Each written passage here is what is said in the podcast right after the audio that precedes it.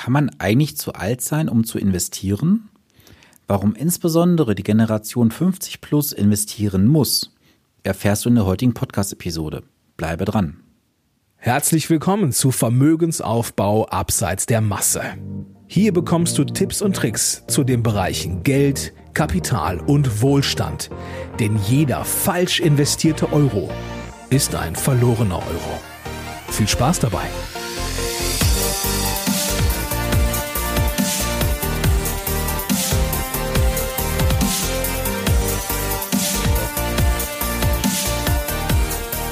Super, dass du zur heutigen Podcast-Episode wieder eingeschaltet hast.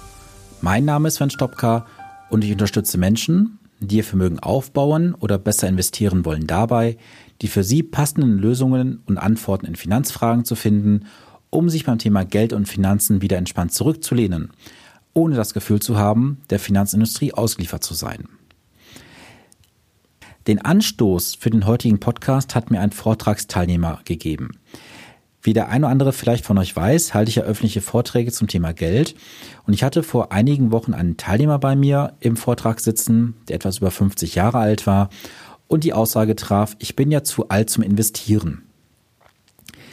Und diese Aussage hat mich dazu animiert, mal hier das Thema auch etwas mehr aufzugreifen, um euch zu zeigen, dass man zum Investieren nie zu alt ist. Denn es ist ja so zurzeit, dass die meisten froh wären, wenn sie zwischen ein und zwei Prozent auf ihre Anlage bekommen würden. Wenn man sich jetzt mal speziell die Generation 50 Plus anschaut, was hat diese Generation für Ziele und Wünsche? Ich hatte jetzt in den letzten Jahren sehr viel mit Menschen in der Generation 50 Plus zu tun. Und eine Aussage ist häufig gefallen. Sie möchten früher aufhören zu arbeiten. Das ist sicherlich erstrebenswert, gar keine Frage. Doch wenn ich früher aufhöre zu arbeiten, habe ich eine Rentenkürzung, die mich dann über die nächsten 10 oder 20 Jahre begleiten wird. Diese Rentenkürzung beträgt 0,3 Prozent pro Monat, die ich früher in Rente gehe. Das solltest du bei deiner Planung auf jeden Fall berücksichtigen. Die Generation 50 Plus hat viele Ziele und Träume. Dazu gehören auch unter anderem häufiger Reisen, sich ein neues Hobby zulegen. Da kommt häufig das Thema Wohnmobil zum Beispiel zum Tragen. Sie möchten was mit Freunden und Bekannten machen was mir auch sehr viele Großeltern immer wieder erzählen, sie möchten viel Zeit mit den Enkeln verbringen und diese auch finanziell unterstützen.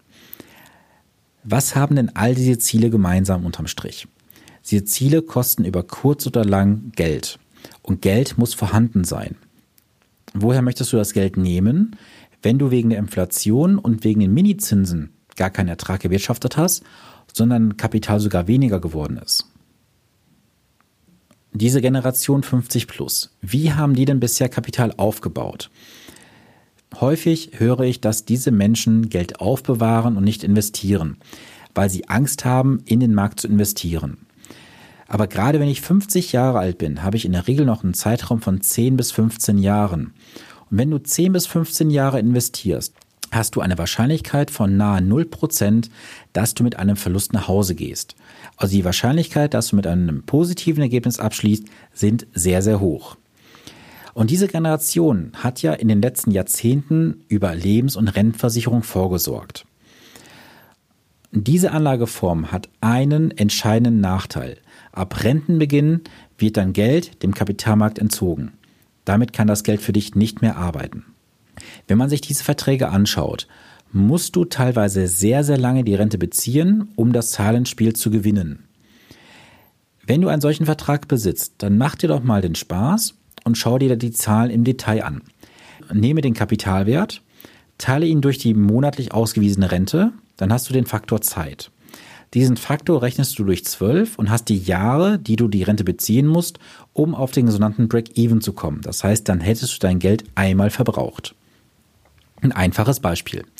Du hast 100.000 Euro Kapital, das ausgewiesen wird, bekommst monatlich für diese 100.000 Euro 350 Euro Rente. Dann musst du 285 Monate, sprich 23,75 Jahre, die Rente beziehen, um dein Kapital zu verbrauchen.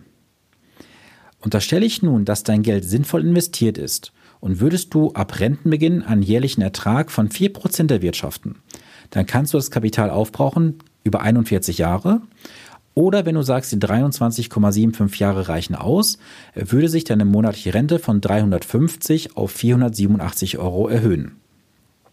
An beiden Stellen gehe ich davon aus, dass am Ende ein Restwert von 0 Euro vorhanden ist. Wenn man diese Faktoren zusammenzieht, kann man das unter ein Fazit setzen. Eine Rentenversicherung ist eine Wette auf dein Leben.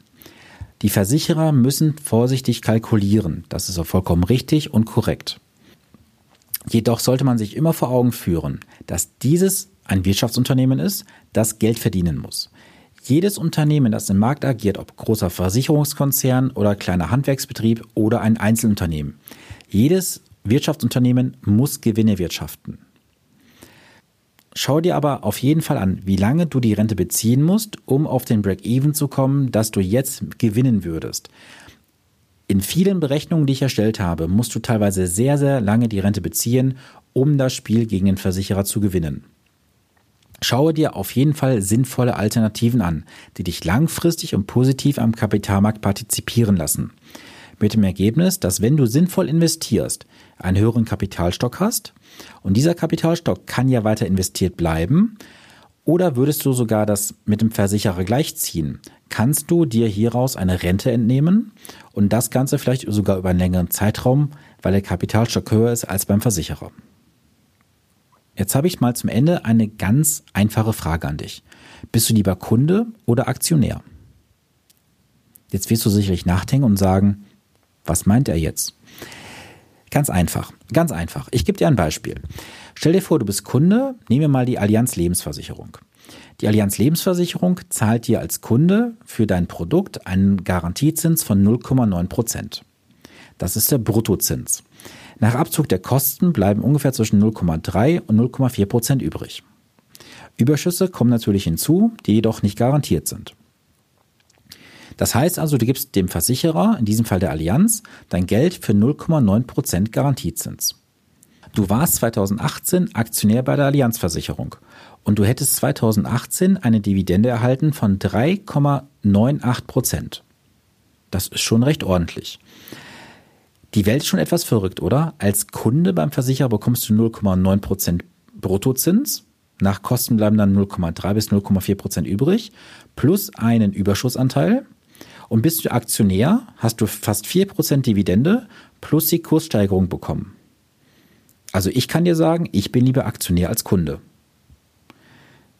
Du musst dir einfach vor Augen führen, wenn du sinnvoll nach gewissen Kriterien in den Kapitalmarkt, sprich in die Aktien investierst, hast du ein Risiko, das recht überschaubar ist.